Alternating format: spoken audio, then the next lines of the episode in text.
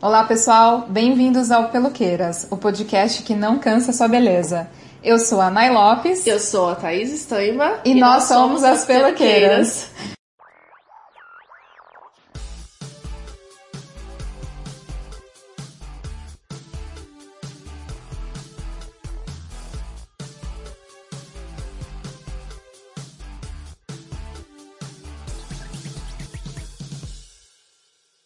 Quando algumas pessoas refazem a mensagem Vidas negras importam para toda a vida importa, elas não entendem o problema, ainda que sua mensagem não seja falsa. É verdade que todas as vidas importam, mas é igualmente verdade que nem todas as vidas foram construídas para importar. É justamente por isso que é mais importante nomear as vidas que não importam e que estão lutando para importar do modo que merecem.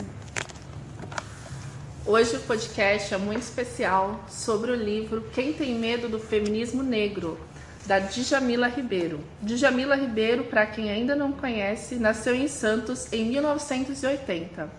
Mestra em Filosofia Política pela Unifesp e colunista das revistas L, Carta Capital Online e agora também a Folha, foi secretária adjunta de Direitos Humanos e Cidadania da cidade de São Paulo coordena a coleção Feminismos Plurais da editora Letramento, pela qual lançou o livro O que é Lugar de Fala, em 2017.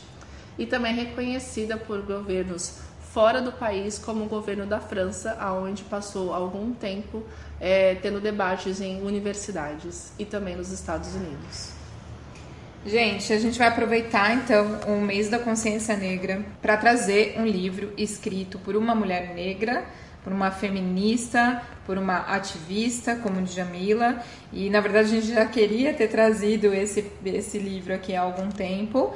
Por N motivos de agenda, a gente não conseguiu, mas eu acho que mais pertinente ainda a gente poder falar sobre ele aqui esse mês. Então a gente vai tentar fazer um apanhadão aqui de todos os capítulos que ela fala. O livro é bastante rico, tem muitas pontuações. A gente demoraria assim um absurdo tempo de podcast para falar sobre tudo. Então a gente resolveu destacar algumas coisas que a gente julgava mais importante. E para trazer uma, um outro ponto de vista, inclusive da mulher negra para o podcast, é, eu acho que ele não ficaria tão rico se fosse só eu e a Thaís falando, né, duas mulheres brancas falando sobre feminismo negro. E a gente convidou aqui a nossa puta amigona, a Trish Estevam, que já participou aqui com a gente do episódio Coisa Mais Linda, o episódio número 5. E Trisha, para quem ainda não te conhece, não ouviu o podcast anterior, queria que você falasse rapidamente quem é você no salão. Meu nome é Trisha. Hoje participo ativamente de alguns movimentos sociopolíticos na cidade de Hortolândia. Sou mediadora do Leia Mulheres lá em Hortolândia e tenho um blog que se chama Reticências, onde eu falo de literatura. E um, milhão de outras coisas que você faz, né? Que a gente vai puxando aqui. Sim, com, ela promove sarau. Exatamente. Não é mesmo? Tem mais coisinhas também. Tem sarau, tem brechó, tem um monte de coisa fazendo por aí. Depois lá no final você vai deixar todos esses canais aí, tá bom? Para as pessoas te acharem, para as pessoas consumirem, para as pessoas lerem o que você está lendo. Promove discussão sobre livros com, com temática negra também. Mana, vamos falar. vamos falar, vamos falar. Gente, vamos começar então. Vamos, vamos lá, começar vamos aqui lá. então falando sobre o primeiro capítulo, que ela fala que o, o verdadeiro humor dá um soco no fígado de quem oprime. Vamos entender aqui melhor é, o quanto o humor se faz. Uh, como que eu posso dizer? Como que o humor se faz decadente, se faz inassertivo quando a gente usa gêneros ou quando a gente usa cor, raça, enfim, para falar. Eu acho muito engraçado que a gente vê por aí as pessoas falando: nossa, mas agora não pode falar sobre nada, do que, que eu vou fazer com o humor, agora tudo é ofensa, tudo é bullying, tudo é mimimi. É, eu acho que a gente precisa reconhecer o que era aceito, só que era aceito para quem? Isso é humor para quem? Se você não está se sentindo ofendido com determinada piada ou determinado humor, é porque você não está sendo a pessoa acusada é, injustamente por alguma coisa, você não está sendo a pessoa que está sendo oprimido. Então, como você não está neste lugar, será que você tem o direito de achar que as pessoas que estão sofrendo com aquilo, elas não estejam realmente sofrendo? Eu acho que para mim fica sempre esse, esse parágrafo. Então, quando eu vejo qualquer espetáculo de humor, é, ou pela internet, ou no teatro, ou até mesmo no cinema, eu paro e me pergunto: ah, não me senti ofendido, mas será que eu, eu tenho motivos para não me sentir ofendido porque eu não estou no lugar, neste lugar? Uhum. Provavelmente é por isso. Hum, e a gente tem exemplos, né, de outros humoristas que conseguem fazer humor e utilizar essa ferramenta como Exato. crítica social. Uhum. E eu acho que é esse o ponto, sabe? É essa linha tênue e a gente utilizar o humor para criticar aquilo que está incorreto dentro da sociedade. Eu acho que o Chris Tucker faz isso maravilhosamente bem. Uhum. Ele é assertivo nas coisas que ele diz. E agora a gente tem o Yuri Marçal, que é um homem negro, um humorista super jovem e que fala de negritude expõe a sua realidade, fala da favela de uma forma incrível e sem apontar os outros, que é o que ela fala aqui nesse capítulo, né? Sem desmerecer o outro, sem ficar fazendo piadinhas com o outro, porque só é engraçado quando todo mundo ri. Quando Exato, eu ofendo alguém, é. não é engraçado. Exato. Tem o Bruno Costoli também, que ele tá aí mais pro negro do que pro branco. Não sei como se define, também acho que isso não vem ao caso. E ele é, ele é comediante de stand-up. E ele é muito criticado por outros comediantes da, do mesmo estilo, porque ele se recusa a fazer esse tipo de piada. Então, e tem um episódio, inclusive, que vocês procurem no YouTube, que ele fala o porquê que ele virou esse comediante.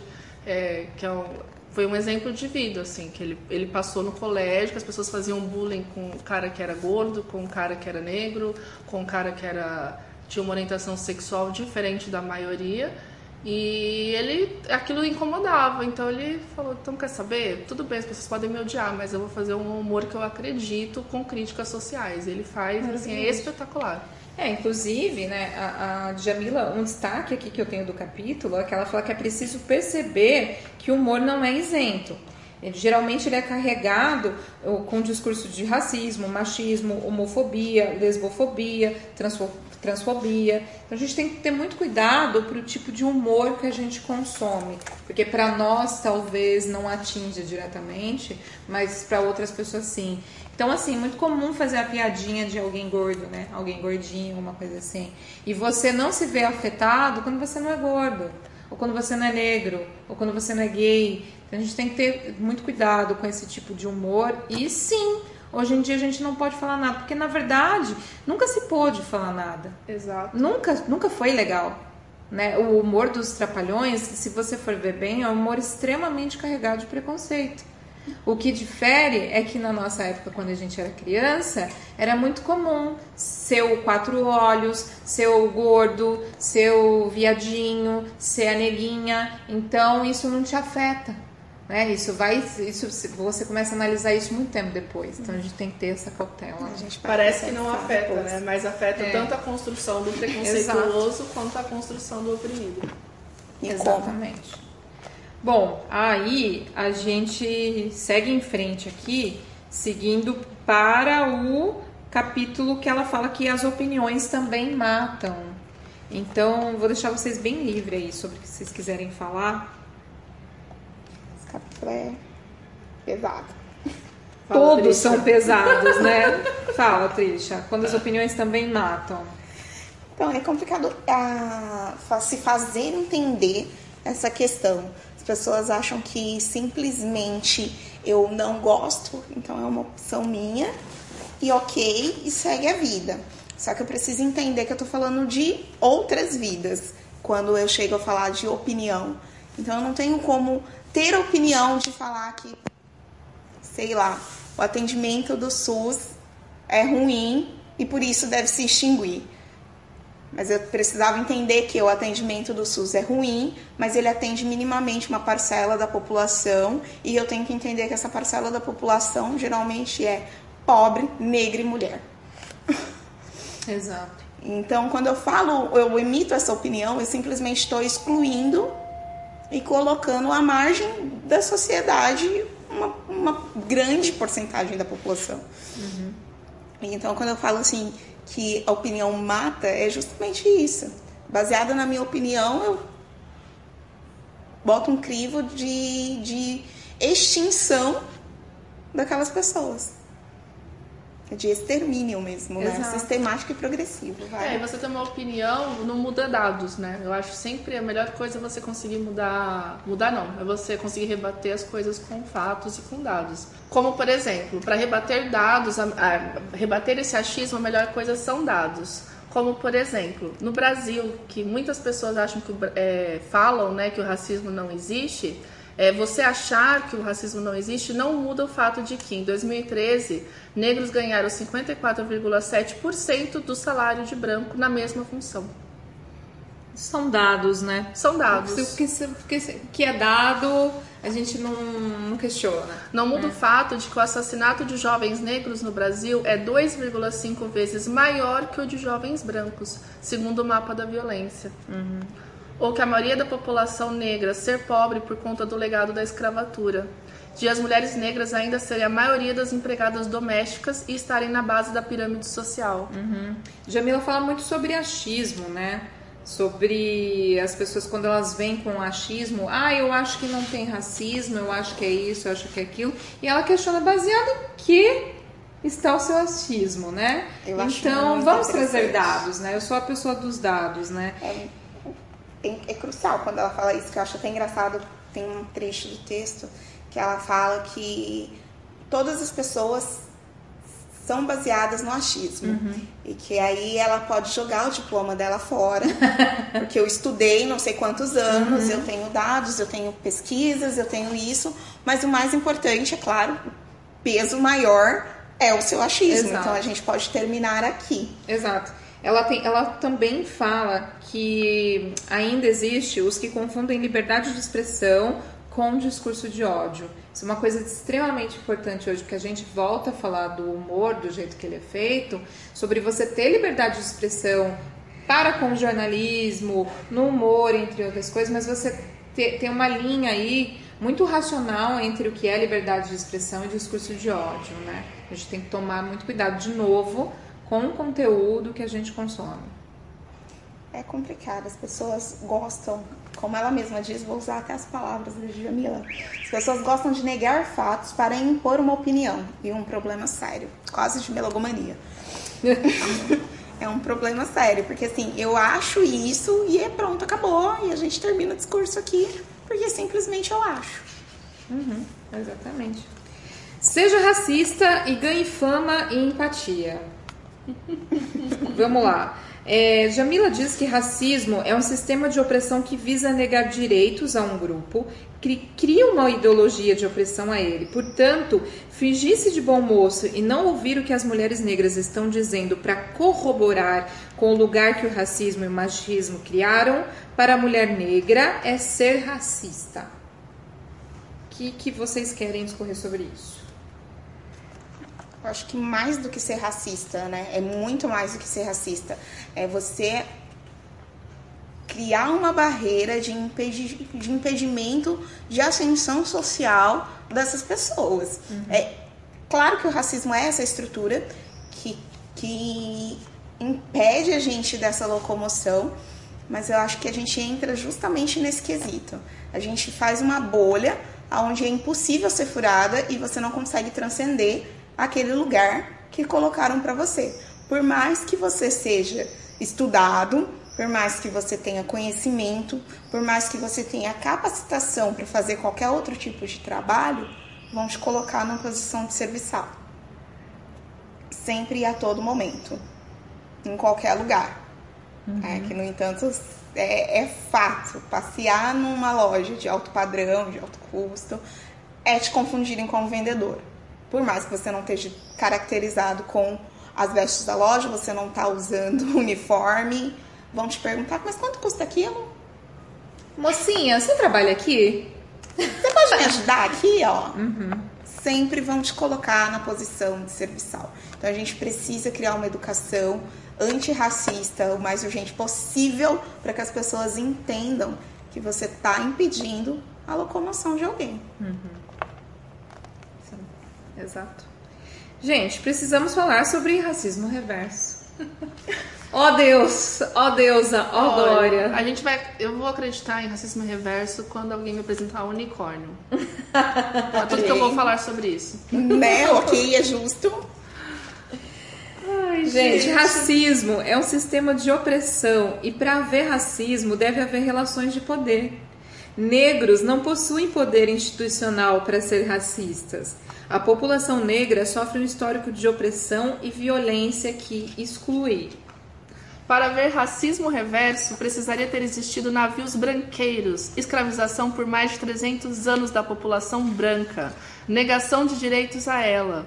Brancos são mortos por serem brancos? São seguidos por seguranças em lojas? Qual é a cor da maioria dos atores e apresentadores de TV, dos diretores de novelas, da maioria dos universitários? Quem detém os meios de produção? Há uma hegemonia branca criada pelo racismo que confere privilégios sociais a um grupo em detrimento do outro. E aí você tem casos, né, como daquele apresentador que eu nem quero mais falar o nome. Ah, nem vale a pena. Que né? acha que ele só sofreu racismo reverso porque ele era comparado com um palmito. Isso. E, com claro, o fato do negro ser chamado de carvão. Exato. É exatamente a mesma coisa. Ele deve ser seguido em loja, a gente não tá sabendo, Isso. não é mesmo? Uhum. É as, as mulheres, quando vão escolher, vão querem paquerar alguém, elas vão, ah, não, não vou ficar com aquele palmito. Deve ser exatamente isso. isso. A gente vê palmitos, homens brancos sendo xingados em esportes com esse apelido, é palmito. Ô palmito! Ô palmito, vem cá. É. é. Acho que o mais complexo dessa situação é as pessoas não entenderem que economicamente, politicamente, socialmente, a população negra sempre foi excluída e sempre foi à margem da, da sociedade. Então, assim, entender o processo de escravização é o primeiro ponto, que é uma coisa que falta ao brasileiro, né? Ele não sabe, não conhece a sua própria história. Então a gente não tem essa noção. Aliás, sei... ele não tem noção quando ele fala que o negro é escravo e não escravizado. Escravizado. É. Né? A gente precisa ter esse ponto. E eu separei até alguns um ponto que eu acho interessante a gente comentar de algumas leis que foram criadas no Brasil que, que impedem até hoje a ascensão econômica e social de uma pessoa negra. Em 1837 veio a primeira lei da educação. Negros não poderiam ir à escola. Em 1850 veio a lei das terras. Negros não podiam ser proprietários. Em 1871 vem a lei do, veio a lei do ventre livre que aí você já imagina, né? Quem nascia para ser livre. A lei do sexagenário, quem sobrevivia para ficar livre, ou seja, só ficaria livre quem chegasse a 60 anos. Que escravo, que pessoa que escravizada em condição de trabalho forçado sobrevive até os 60. Em 1888 veio a abolição, a tão sonhada abolição, que, que né, a gente já sabe como funcionou, a gente solta as pessoas simplesmente sem nenhuma estrutura, sem nenhuma condição de vida, sem trabalho, sem casa, sem uhum. nada.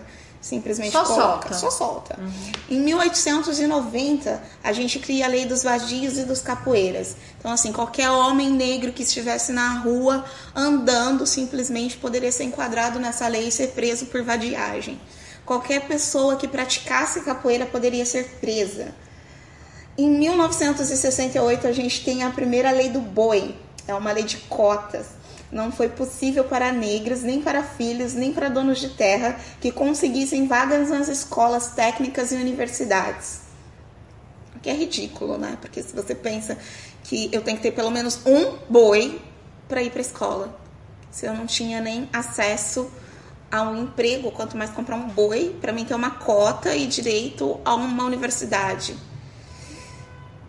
É por aí vai, gente. Eu tenho leis assim até 2012 que impedem a pessoa negra de simplesmente ascender minimamente, de viver em sociedade como qualquer outra pessoa branca.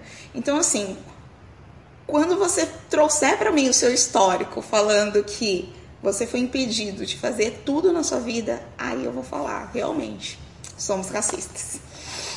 Vamos lembrar de uma lei ótima, que é a Lei Maria da Penha? Nossa. Eu tenho uma problemática. Vou ter uma problemática com a Lei Maria da Penha.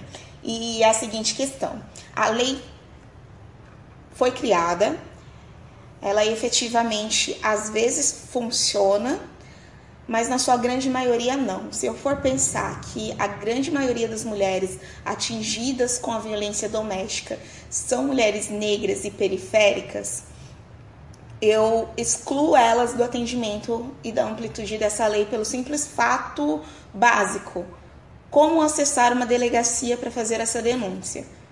Nas periferias não tem delegacia. Na, na, minha cidade, por exemplo, que é a cidade de Hortolândia, eu não tenho nenhuma delegacia especializada para mulher. Então, assim, eu já corto o crivo dela aí de chegar até a essa delegacia e falar. As agressões geralmente acontecem nos horários noturnos. Uhum. Como é que eu saio da minha residência se eu moro num bairro periférico, arriscado, para fazer uma denúncia numa delegacia que não vai ter uma mulher para me atender, vai ser um homem? Sim e que essa delegacia geralmente fica no centro da cidade. Eu vou gastar pelo menos uma hora, uma condução. Com certeza, na grande maioria dos casos, não é uma mulher empregada, então ela não tem um dinheiro para pegar o ônibus para chegar nessa delegacia. Uhum. Geralmente ela tem filhos, como é que eu saio e deixo meu filho, ou como eu levo meu filho comigo.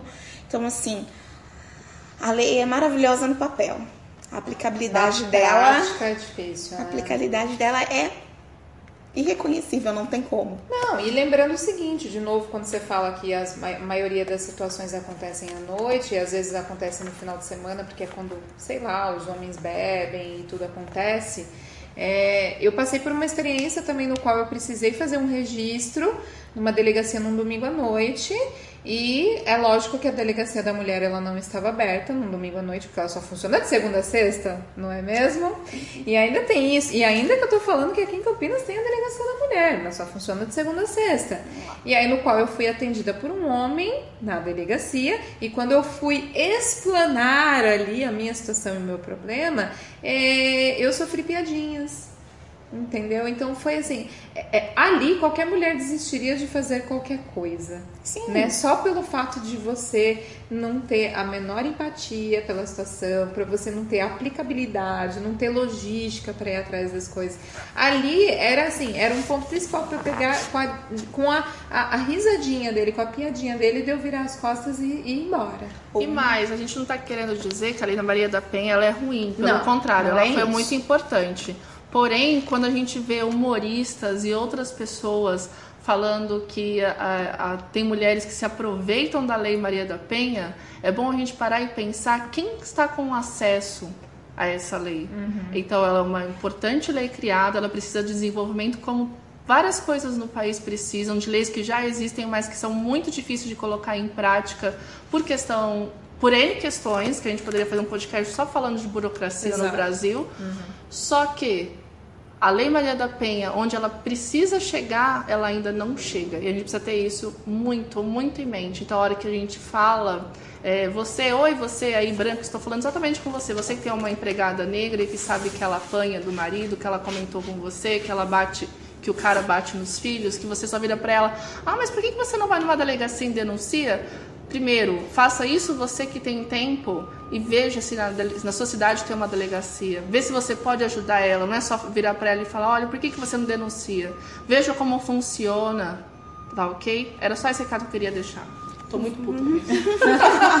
como vocês perceberam. É, voltando ao humor, eu acho fantástico. Tem um, um stand-up do Donald Glover que ele fala né? Que todo cara tem a história da namorada louca para contar. Todo cara tem a história da ex-louca para uhum. contar. E ele achava engraçado porque nenhuma mina chegava nele contando a história do ex-louco para contar. E aí ele pegou e parou, é porque as minas não têm ex-louco. Se ela tem um ex, ela não sobrevive. Uhum. Pra um contar. Louco, né? Se ela tem um ex-louco, se ela tem um louco, ela não sobrevive. Ela não sobrevive para contar. É. Entendeu? E é esse o ponto, sabe? A gente precisa pensar que essas coisas são questões de sobrevivência, são questões de sobrevivência. E eu acho que nesse ponto o livro da Djamila é extremamente assertivo. Uhum. Ela inicia o livro já falando que o feminismo negro é mais do que um movimento identitário. Ele não é meramente um movimento para identificação, ele é um movimento para criar pautas políticas críveis que consigam ser executadas, é para criar mecanismos de leis, é para criar mecanismos que a gente consiga ser atendido amplamente e não só uma parcela da população. Vamos lá, gente. Continuando aqui.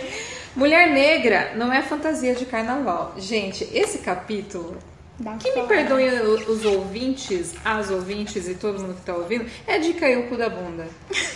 Porque, cara, é, é, a Jamila lembra aqui, inclusive tinha falado pra vocês do filme que eu assisti, mas ela, eu não lembrava que ela citava.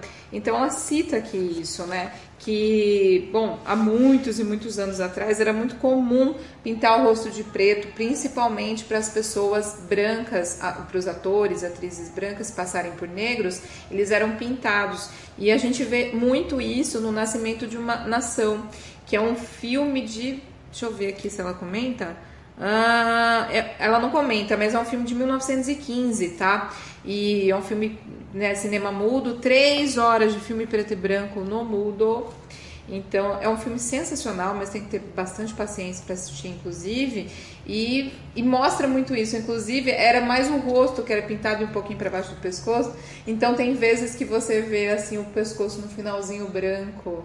E eles pintavam a boca de vermelha para ficar uma coisa extremamente exagerada, como era preto e branco. Pintavam a boca de vermelha para que a boca se sobressaísse. Gente, bizarro tá? Bizarro. E aí a gente fala também da questão do, do blackface, né? Do, do repúdio ao blackface. Queria que, sei lá, Trisha, se quiser comentar alguma coisa sobre isso, gente, Tatá. É, é, é a questão dos unicórnios, né? Voltamos aos unicórnios. Que, gente, é tão esdrúxulo, é tão. tão. Cara, é você dizer para uma. É literalmente isso, é você dizer para uma pessoa que ela é tão incompetente que ela não serve nem mesmo protagonizar um papel. Uhum. Então eu tô aqui, eu preciso me pintar, porque você não tem nem capacidade de fazer isso. Uhum. É, a gente tem que lembrar que não é nem um pouco legal, principalmente no carnaval, se pintar de preto, colocar perucas black power, apenas pare. Inclusive, eu acredito que se você está ouvindo o nosso podcast, você não goste de Kéfera, não é mesmo? Eu acredito, eu tenho fé em você. Então, se...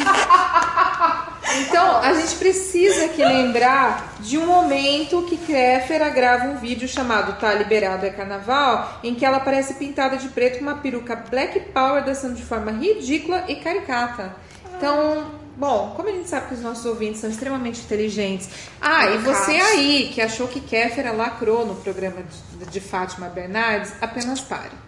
Tá bom? Era só isso que eu queria dizer. não tem uma vez que eu não, queira falar da Kéfera, mas a, a gente tá falando aqui que mulher negra não é fantasia de carnaval. Esquece cara. Seria importante, é. né? Ai, e aí, a gente segue para o feminismo negro em si, tá? Cujo ela fala um capítulo, ela discorre um capítulo especificamente sobre feminismo negro.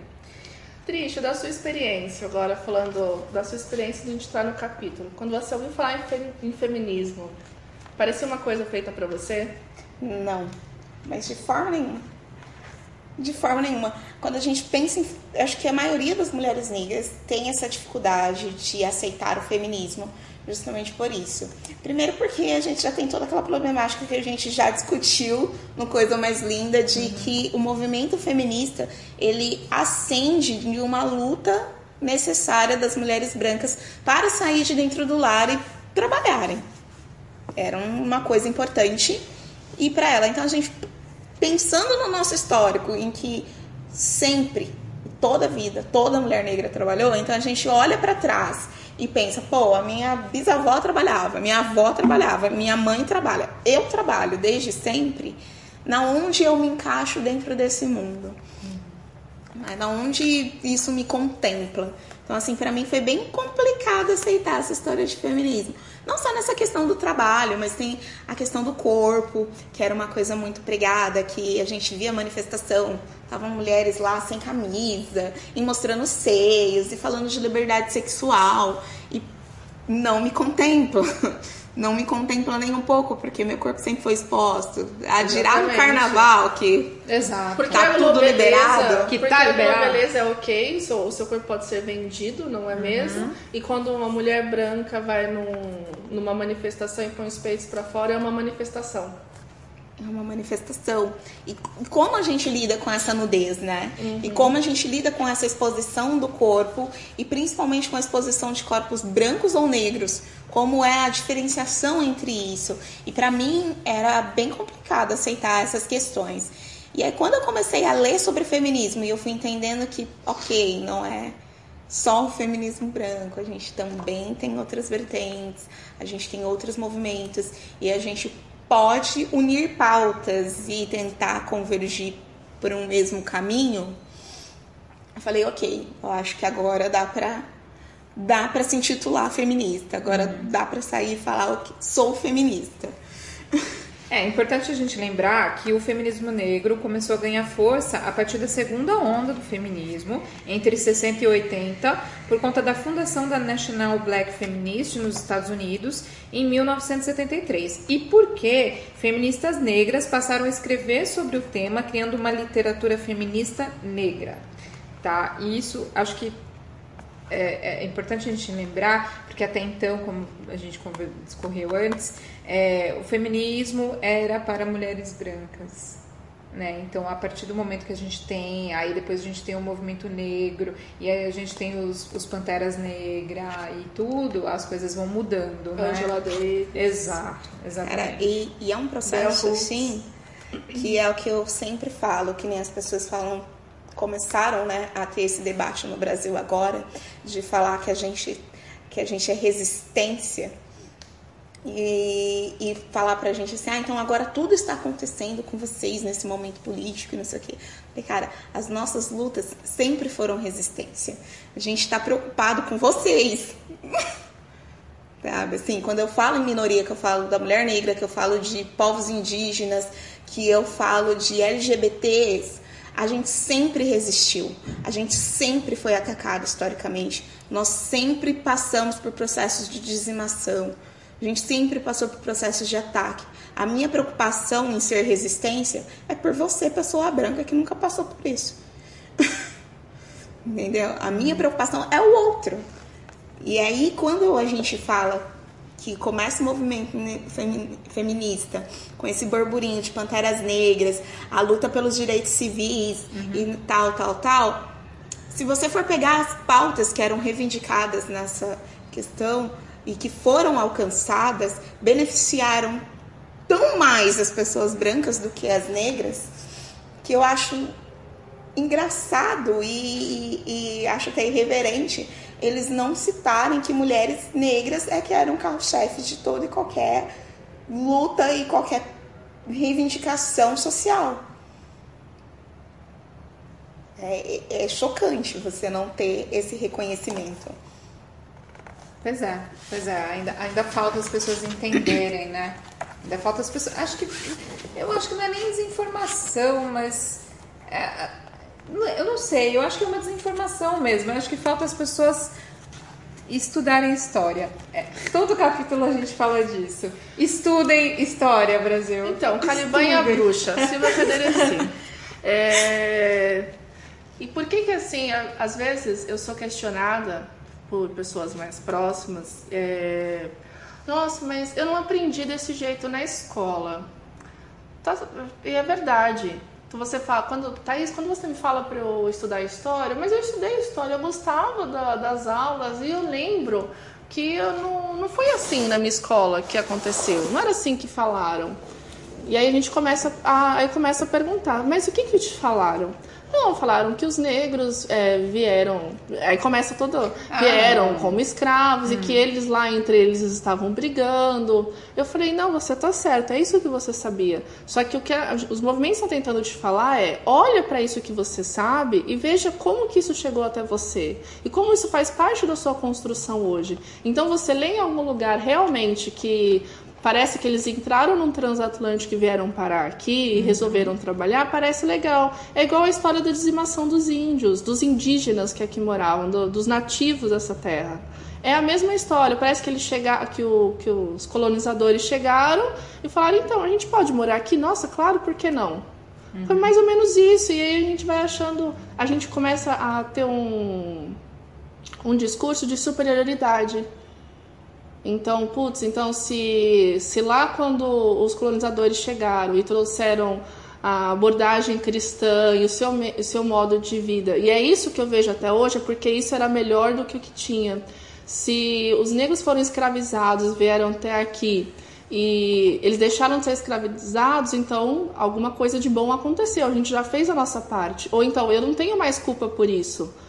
Pensa sobre isso, pensa no, como você foi construído até aqui, pensa onde você está e aonde uma pessoa que você conhece por aí, a origem. Como que foi a origem dela para ela chegar na mesma posição que você ou mais próximo, para estar tá trabalhando na mesma empresa ou estar no mesmo círculo social? Em geral, as histórias são muito piores do que as nossas. Não que todo branco é, pobre é, não, não tenha dificuldades, não é isso que a gente está falando, mas são dificuldades diferentes. Os negros, ainda hoje, jovens principalmente na rua, é só mais um negro. Ele não tem identidade, mesmo que ele for famoso, se ele estiver andando na rua, ele é uma vítima, ele é um alvo. Temos aí o histórico da Ágata. Nem precisa ir muito longe, né? Uh, eu sempre gosto de frisar esse caso porque eu acho extremamente interessante e serve de exemplo muito para os homens negros, porque a gente tem um problema que o homem negro ele é focado na ascensão social. Ele é muito focado nessa ascensão social porque ele acredita realmente que o dinheiro e o poder do dinheiro vai fazer com que o racismo se extingua da vida dele. E eu gosto sempre de lembrar, cara, Lázaro Ramos parado dentro de um shopping no Rio de Janeiro, alto padrão, ator, ele estava numa novela da Globo, então assim a gente não pode nem dizer que ai não eu não estava nem vendo ele todo dia na TV. Uhum. Ele estava numa novela da Globo e os seguranças abordaram ele porque uma senhora disse que ele abateu a, roupa, a bolsa dela, roubou a bolsa dela. E até ele explicar que não, quem ele era e quem e o que ele estava fazendo ali, a carta do racismo já tinha sido lançada. Imagina. Entendeu? Então, uhum. assim, agora você pensar que um país que não é racista, porque a gente é um país extremamente miscigenado, ah, e somos uhum. felizes, um homem na posição dele, que é ator, escritor, roteirista, tem o dinheiro que tem, a posição que está socialmente, ser confundido com um bandido simplesmente porque ele é negro. imagina para quem não tá. É, é, é, é esse comparativo. Tipo, imagina para quem não tem é, essas, essas facilidades, para quem não tem acesso a essas coisas. Uhum. Né? Até é, é o que acontece, são as prisões injustas que vocês acham que não são prisões. Né? Pegando o gancho aí do fantasia de carnaval, a gente precisa falar sobre as globelezas e as mulatas. Quero muito, Trisha. As mulatas do Sargentelli. Eu quero muito. Gente, a palavra mulata vem de origem espanhola, vem de mula ou mulo, aquilo que é híbrido, originário do cruzamento entre espécies. Quando você fala que uma pessoa é mulata, soa totalmente ofensivo, pejorativo, para indicar mestiçagem, impureza, mistura imprópria que não deveria existir. Apenas parem de chamar as pessoas de mulatas. E também pare de chamar sua amiga negra de morena. Só porque ela é uma morena não retinta. Então. Só porque ela, desculpa, só porque ela é uma negra não retinta, então você chama a pessoa de morena porque você não sabe como chamá-la de negra, mas ela é negra e ela se coloca como negra. Então também, mas também queria que você trouxesse aqui as pessoas que, que não se não se encaixam, não se nomeiam como negras. Falta ainda o empoderamento da raça, Falta empoderamento feminino. É, é complicado. É complicado. É bem complicado essa questão, porque assim, eu apesar, eu sou uma negra retinta, eu me considero uma mulher retinta. Não tem como eu entrar num espaço e não ser lida como uma mulher negra. Acho extremamente difícil não me lerem assim. Uhum. Mas ainda assim existem pessoas que tentam minimizar isso. Tipo, eu não, não. É que é que essa associação, que nem eu falei antes, que negro é confundido com bandido, as pessoas fazem muito essa associação, então elas gostam de você, então elas tentam minimizar isso que é negativo, porque ser negra é negativo, então eles tentam minimizar isso em você. Então eles vão olhar para você e vão falar que você não é negra, você, você é morena. morena. você é mulata, você não é, você nem é tão preta assim, uhum. né? Tipo, tem gente Você é mais branca do que preta. Você é mais branco é. do que preto, não, porque o lado branco da sua família se sobressaiu aí, né? O que, que você acha do termo tem um pezinho na senzala? Mais pejorativo que isso, impossível, porque... né? eu acredite, eu escuto algumas pessoas falarem isso.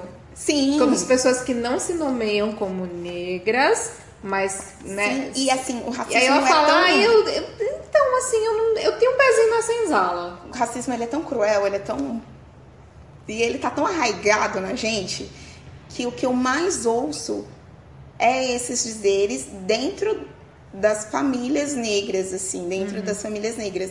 Porque a gente reproduz racismo o tempo inteiro. Porque a gente foi ensinado que negro é uma coisa ruim. Uhum. Então a gente quer fugir daquele estereótipo. E então a todo momento você quer se assemelhar ao branco, você quer parecer com o branco. Então tudo aquilo que te caracteriza negro é ruim e é feio. Uhum. Então, assim, eu ouvi que, que eu sou mulata, ok, tudo bem, não tem problema se estão me chamando de mula. Desde que isso identifique que eu sou menos preta do que eu sou. Ah, hum, entendeu? Tipo, tá tudo bem. Desde que isso identifique que eu sou menos preta do que eu sou. Então, assim, a gente precisa ensinar valor na negritude para a negritude.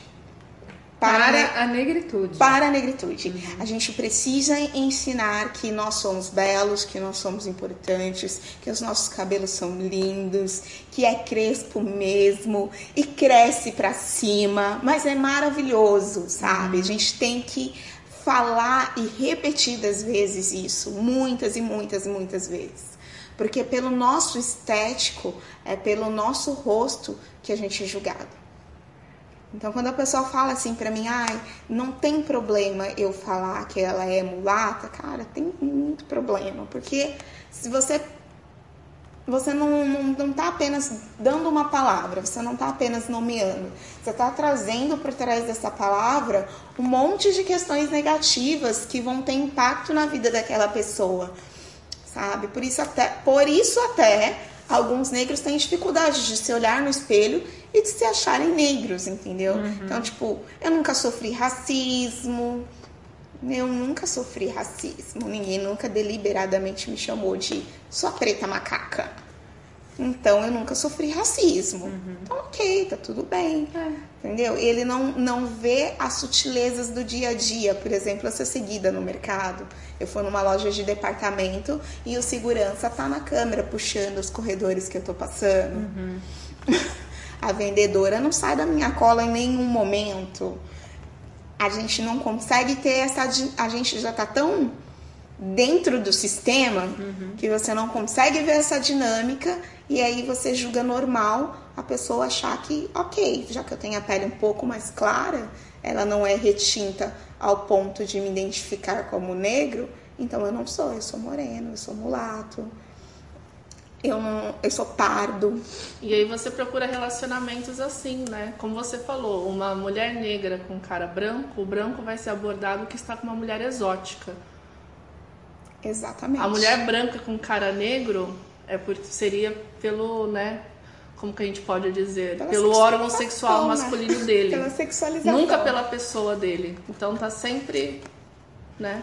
Você sempre coloca a pessoa numa caixinha. Você uhum. sempre coloca a pessoa numa caixinha. Não, não, não tem como.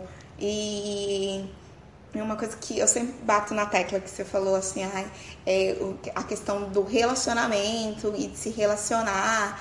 tá? Uma coisa que eu sempre bato na tecla e a maioria das pessoas às vezes briga comigo, né? Fala por isso. Falo, cara, a gente precisa achar pessoas negras bonitas para se relacionar. Porque o que é dado pra gente é que branco é a beleza padrão, o branco é bonito. Uhum. Então, para mim. for loiro do olho claro. Né? Exatamente. Então, para mim, se me relacionar com um homem ou com uma mulher negra, eu já tenho o primeiro empecilho, porque eu não me atraio por ela visualmente. Porque eu tenho aquilo raigado em mente que é feio. E aí, quando vai, como eu digo, né? A gente abre a paleta de cor, né? A gente abre uma paleta de cor, quanto mais claro vai sendo, mais fácil facilita essas relações. Quanto mais retinta você vai ficando, mais difícil é essas relações. E não é nem questão de você ser feio ou bonito, não é por causa dos seus fenótipos, né? Não é porque eu tenho um nariz mais largo, porque eu tenho um nariz mais fino, porque minha boca é maior ou minha boca é menor. É simples e puramente por causa do tom da pele. Acabou. Uhum. E acho que isso que é o mais puxado, assim, eu acho que é o mais difícil. É, eu queria pegar um gancho e pra gente entrar também na temática de quando a gente fala que a negra é uma negra linda. daquilo que a gente estava conversando. A mulher branca é simplesmente, ah, ela é linda. A mulher negra é, nossa, ela é uma negra tão linda. Ela é uma negra tão maravilhosa. Ou ele é um negro. Né? Ou ele é um negro, ou enfim. Então, acho que, acho que de novo, né, quando a gente cita a cor antes, né, você é a negra mais linda que eu conheço. Nossa, é terrível. E assim, é engraçado porque eu tenho essa dificuldade. Eu tenho essa dificuldade. A pessoa que... acha que ela tá fazendo um elogio e não deixa de ser de... um elogio. Não deixa de ser, mas eu minimizo, né? Eu, é. tipo, eu coloco ela dentro da etnia dela. Uhum. É a mesma coisa que eu falar pensar no, no desfile de moda. Uhum. Quando eu falo no desfile de moda, quando eu falo no Miss, né, eu penso em belezas diferentes, eu penso em pessoas diferentes, em cores diferentes, em mulheres diferenciadas ali. Só que quando eu falo mulher negra bonita, eu reduzo tudo isso colocando ela apenas na caixinha da negritude. Uhum. Então é entre os seus. Fora daqui, você não é mais bonita. Entre os seus você é bonita. Fora você segmenta, dali, né? É, você segmenta. segmenta. Fora dali você não é bonita. E você geralmente vai ser, é, vai ganhar o rótulo de beleza, sendo negro ou negra, com o maior número de traços brancos que você tiver. Sim, há de ver a Isa, né? Uma problemática que a gente estava uhum. discutindo esses dias. Não me, pelo amor de Deus, gente, não, não não pensem que eu não goste dela, ou que eu não acho o trabalho dela importante, ou que eu não acho que ela deve estar em evidência. Quanto mais em evidência ela estiver, para mim, melhor. Uhum. Melhor mesmo. Porém, a que ponto a imagem dela não prejudica outras mulheres? Porque, assim, querendo ou não, ela é, apesar de retinta, ela é bem retinta, ela tem todos os traços da branquitude. Ela tem um nariz fino, ela tem boca fina, ela tem barriga chapada, ela, ela é o estereótipo da é mulher negra perfeita. Sem cirurgia plástica, ela é naturalmente assim. naturalmente não assim. É não é a Anitta. É, não é a Anitta. É naturalmente assim. E aí eu coloco aquela coisa que eu falei até que, que eu estava comentando esses dias com uma amiga, até que ponto nós negras estamos sendo aceitas. Porque nós somos aceitas enquanto nós temos aquele estereótipo de beleza Isa. Uhum. Ela é bonita, ela tem o, o rosto da branca, a bunda da preta e a pele retinta. Então, ok. Aí eu aceito. Quando eu mudo esse estereótipo, eu coloco uma mulher com o nariz um pouco mais largo, já não vai ser tão bonita assim. A coisinha lá Não vou lembrar o nome. Que droga. Ok, ok. É, é gente, é. É, é, é difícil. E aí a gente parte para uma mulher negra no poder incomoda muita gente. Sim, porque uma mulher com intelecto já é complicado. Uma mulher com intelecto e sendo negra. Mais difícil ainda, não é mesmo? Tata, esse momento é seu. Eu sei que você tá desesperada pra falar. Então fala. É, vamos começar pelo Beijos de Paris? Ai, meu Deus! Conte o episódio para quem não acompanhou Discorra. Beijos de Paris, discorra. Ai, Fale suas briga. impressões. Eu compro umas brigas, depois eu fico perguntando como eu fui parar lá. Uhum. Essa é uma delas. Bem, esse ano, como eu, é, a gente falou no início desse episódio, a Djamila Ribeiro é, ganhou um prêmio internacional e tudo mais, foi chamada na França. Lembrando que nós temos um governo francês de direita no poder, mas que, assim, como eu já falei em outros episódios, o, esse negócio de esquerda e direita, é, principalmente em países europeus, é um pouco diferente. Enfim, não vou entrar aqui, mas procurem saber do que eu estou falando. Então ela foi convidada, ela foi falar, em universidades, foi lá ganhar prêmio pelos trabalhos é, na filosofia que ela faz e como ativista, etc. É, infelizmente, em algum momento, uh, quer dizer, infelizmente não, temos um episódio de mulheres ativistas negras também, que são pela carceragem, né, pelo que a gente precisa repensar o, a carceragem, não só no Brasil como no mundo, que é super legal, é um movimento ótimo, que traz muitas informações, é bom para refletir, é bom para a gente pensar que, ah, legal, bandido bom é bandido preso, mas quem está preso, é, por que, que essas pessoas continuam presas, por que algumas saem, outras não, que, qual é a cor da pele que continua presa, e etc, etc, etc. É, e me parece, e dentro, e aí, o que, que aconteceu? Uma dessas pessoas desse movimento pegou um post da Djamila Ribeiro é, e fez uma retuitagem, alguma coisa assim. A Djamila foi lá e pediu em off para a pessoa apagar porque aquilo estava fora de contexto, ou seja, desabonava a Djamila Ribeiro. A pessoa não apagou, então teve todo um conflito e aí essa mesma pessoa que tinha feito esse post inicial começou a desabonar a Djamila Ribeiro, só que sem apresentar fatos com negócios, ah, ouvir dizer que, pessoas próximas a mim disseram que, que não sei que lá das quantas que. E não apresentava conversas, não apresentava nada, não apresentava nada, não apresentava só, é só pelo, pelo achismo. Enfim, houve um, um eu começo a ficar exaltado. Enfim, houve um, uma troca de, de mensagens entre a Djamila Ribeiro e essas pessoas. E aí que eu vi claramente é, pessoas que já tinham um pé atrás, porque a Djamila Ribeiro ela tem um tom mais afrontoso, é, começaram a, a falar: ah, não, é verdade, também já ouvi falar que ela faz isso. Poxa, apresente provas. Então, o que, que era uma das principais acusações? Que em bancadas universitárias em que a Djamila Ribeiro estava nessa bancada para avaliar o trabalho de mestrado, doutorado da, da, das outras pessoas, é, ela, ela batia muito na tecla de algum. De, ela era muito incisiva em algumas coisas. E o que, que essas outras pessoas achavam? Que ela não podia ser assim porque ela era negra.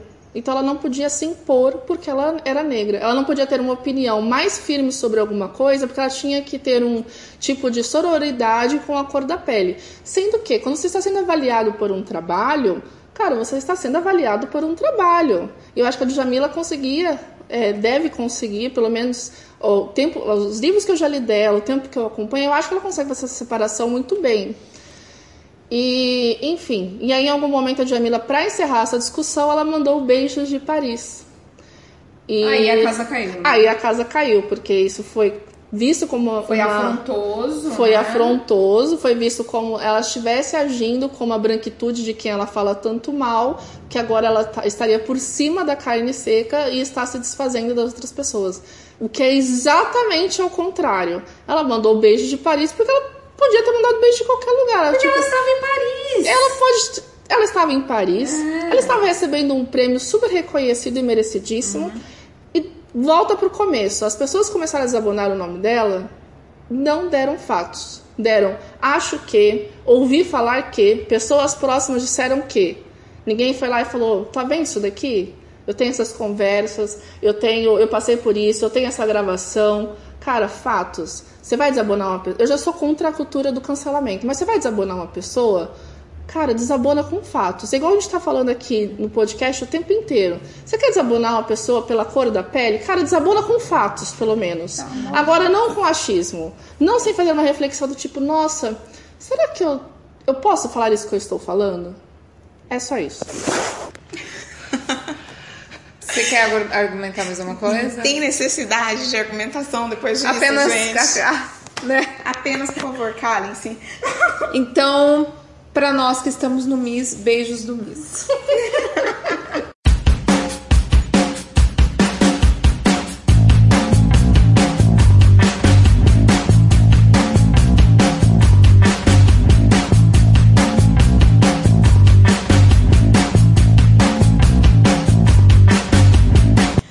racismo dos outros. Em julho de 2015, a garota do tempo do Jornal Nacional, Maria Júlia Coutinho, carinhosamente chamada de Maju, foi alvo de comentários racistas nas redes sociais.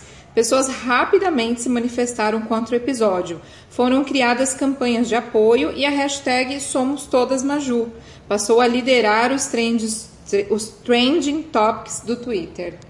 Mana, vamos falar sobre racismo do, dos outros e também a gente aproveita e fala de cotas raciais, certo? Certo. Então, complicado esse episódio com a Maju, né? E recentemente ela sofreu outro ataque. Porque agora ela é âncora no Jornal da Tarde. Ah, eu sabia. Agora ela é. é âncora no Jornal da Tarde e as pessoas disseram que, nossa, ela está nervosa. Por que ela está nervosa? Ah. Porque você é âncora? Exatamente. Eu falei, né? gente, a pessoa não pode nem demonstrar emoção que ela é julgada pelas emoções. Ainda mais ela, que é toda maravilhosa, né? Ai, gente. E é uma mulher incrível, linda, e foi atacada injustamente, de forma cruel e sem a menor. Sem o menor crivo, né? Porque se ainda fizesse sentido os ataques, uhum. ok, mas não. É como sempre eu digo, é simplesmente porque o tom da pele vem na frente. Exatamente. É como se ao negro não, não lhe dá a oportunidade de errar, né? Não. Um negro que assalta é porque ele já nasceu bandido. Um branco que faz o mesmo é porque a vida foi cruel com ele. Os pais não deram atenção. O negro não, já está no DNA. É, é, é, a chamada jornalística, né? Quando é branco, é jovem estudante pego traficando. Quando é negro, é traficante, foi preso na favela. O grupo inteiro, é traficante negro, né? O traficante Exato. negro foi preso, exposto, nananana, derrubado esquema de cartel. É. Estudantes de medicina queimam o, o mendigo, é. né? Não, não, O negro queima o mendigo. É isso. É isso, eu fui estudante e eu falei assim, cara, é, tem até um meme que é muito engraçado, que eles falam que a polícia tem uma paleta de cor, né? Então eles tiram o distintivo, abrem a paleta e vai olhando os tons, assim. Ah, aqui é estudante. Esse, não, esse é preto. Então, tudo bem. Gente, cota não diz respeito à capacidade, porque isso sabemos que temos. Cota diz respeito à oportunidade. É isso que nos falta. E Jamila aqui mata a pau a questão da cota, né? Tá. A cota, não vou dizer que eu sou contra, mas é que eu acho que é preciso explicar que é um sistema paliativo para solucionar um problema e para ser meramente temporário. Uhum. Nós estamos anos com cotas, é óbvio, né? Mas é para ser temporário, não é um negócio que é para perdurar para sempre, porque eu preciso criar outras medidas que extinguam com essa cota e criem acesso igualitário às universidades, independente da sua etnia.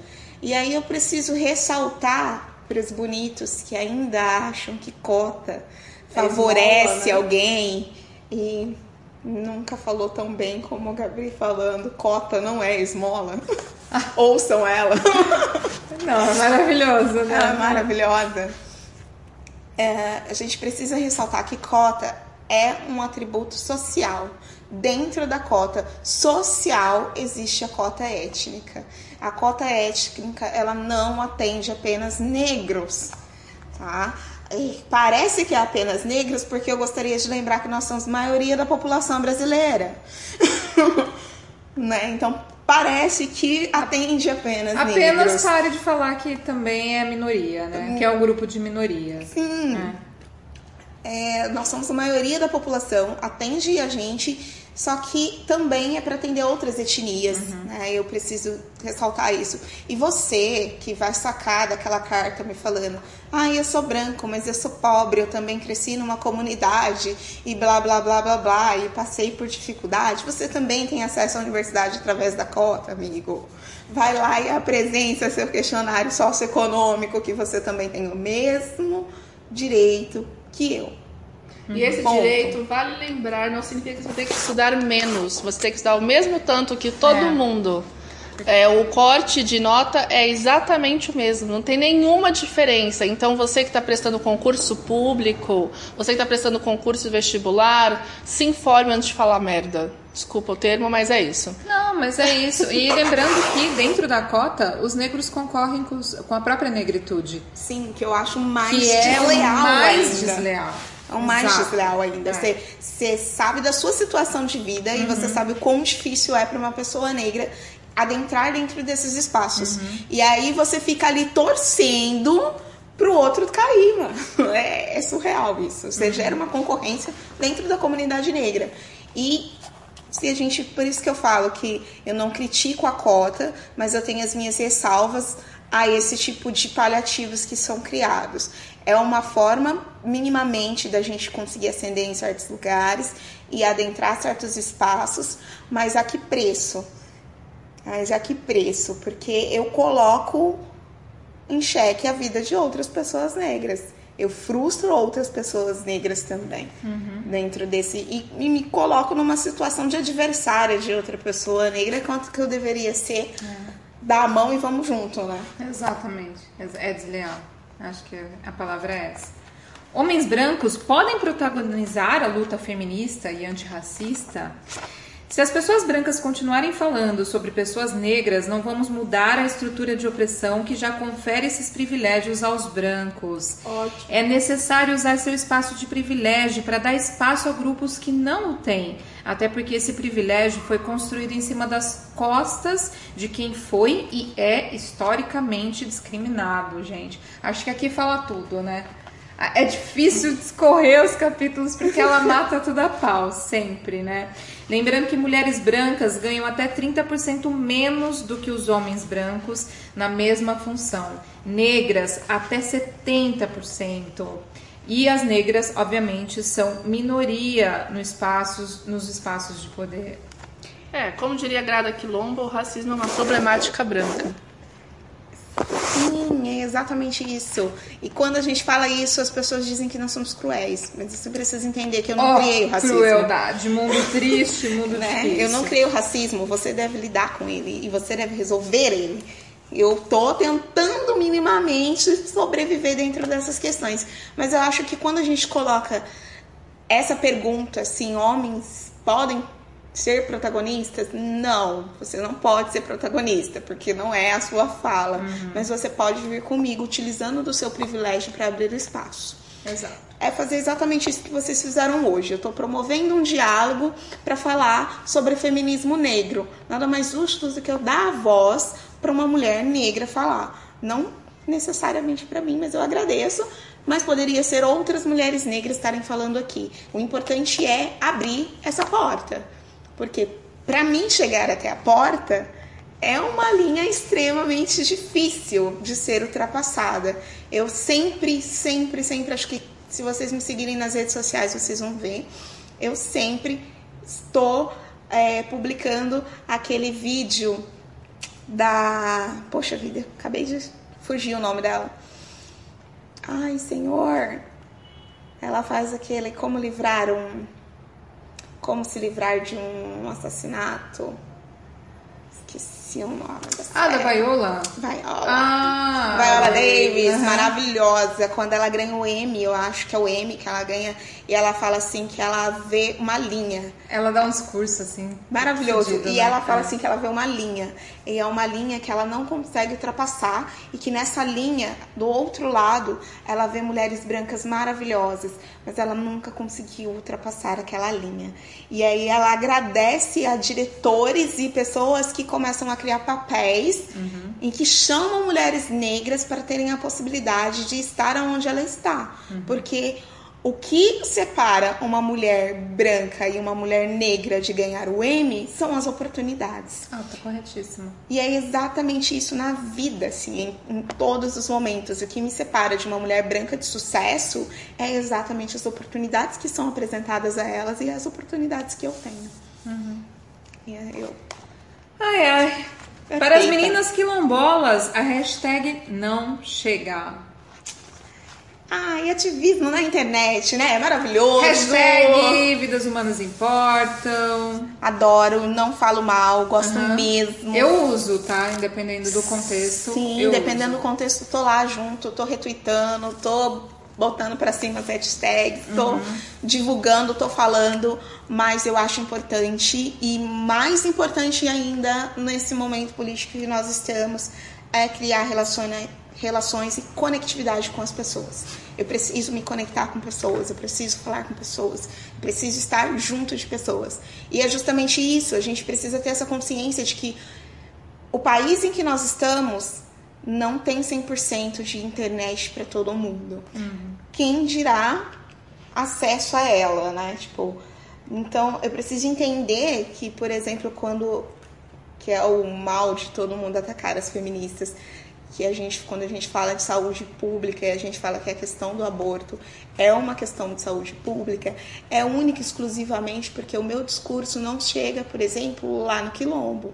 É no meio do mato, é isolado, não tem internet, não tem TV, minimamente tem um rádio.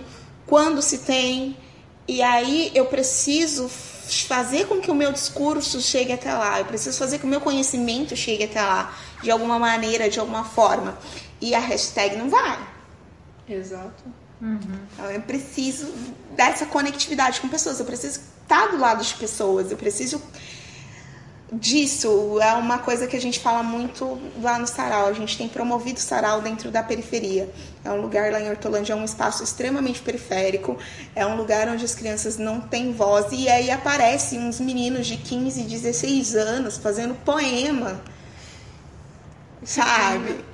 Que eles escreveram e que se, a, se eles não tivessem outra oportunidade de falar, de se expressar, eles cairiam para um outro viés. Uhum. Sempre me lembra o poeta Sérgio Vaz, lá de São Paulo.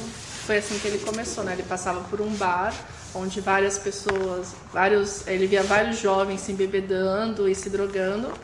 É, ele não é negro, né? A gente não, não colocaria ele aí mas ele comprou esse bar. Na verdade, ele fez uma proposta para o dono de um dia na semana aquele bar não ia vender bebida alcoólica e ele ia lá recitar poesias.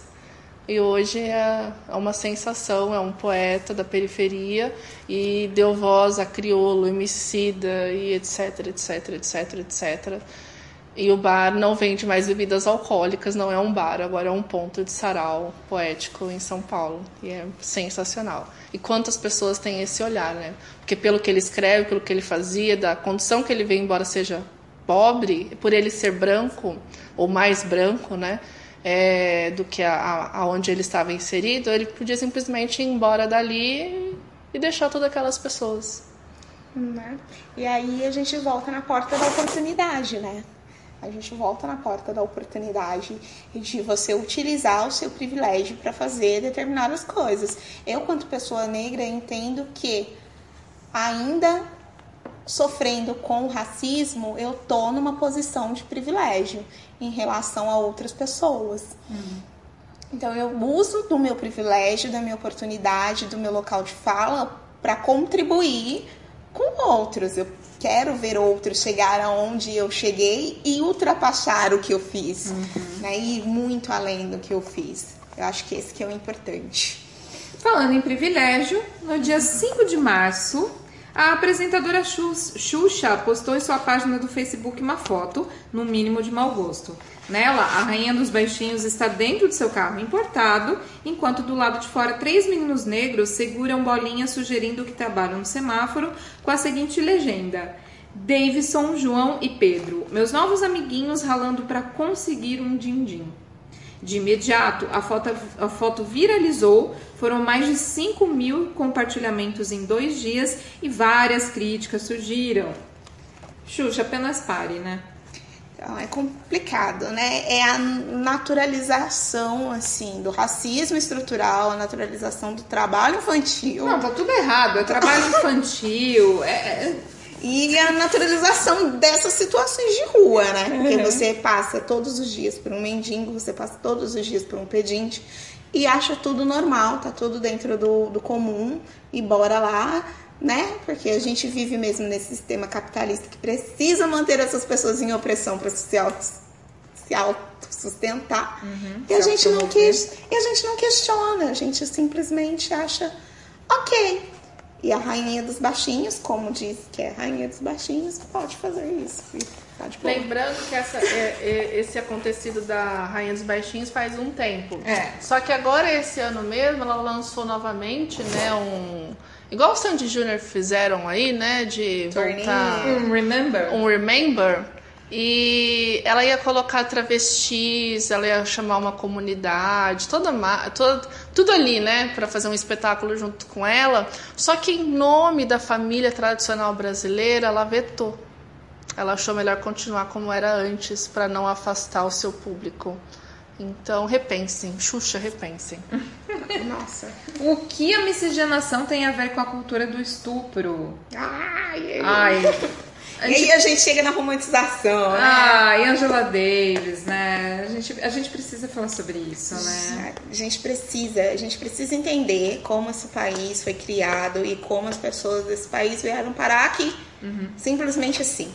A gente precisa entender que houve um momento no país em que existiam mais negros do que pessoas brancas e aí deu um start em alguém muito superior e muito pensante que precisamos embranquecer essa população. Como assim? Um lugar tão fértil, tão bonito, com tanta riqueza, vai ter só pretaiada.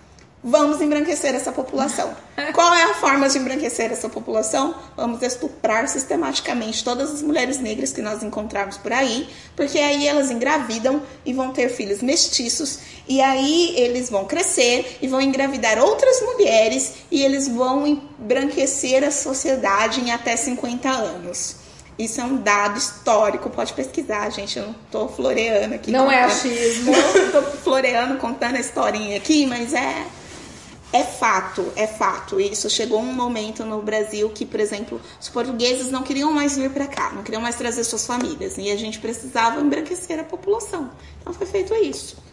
Pronto, acabou. E aí a gente cria uma romantização de que o relacionamento que aí é uma outra problemática, mas a gente cria a romantização de que o relacionamento entre uma mulher preta e um homem branco não é dominador.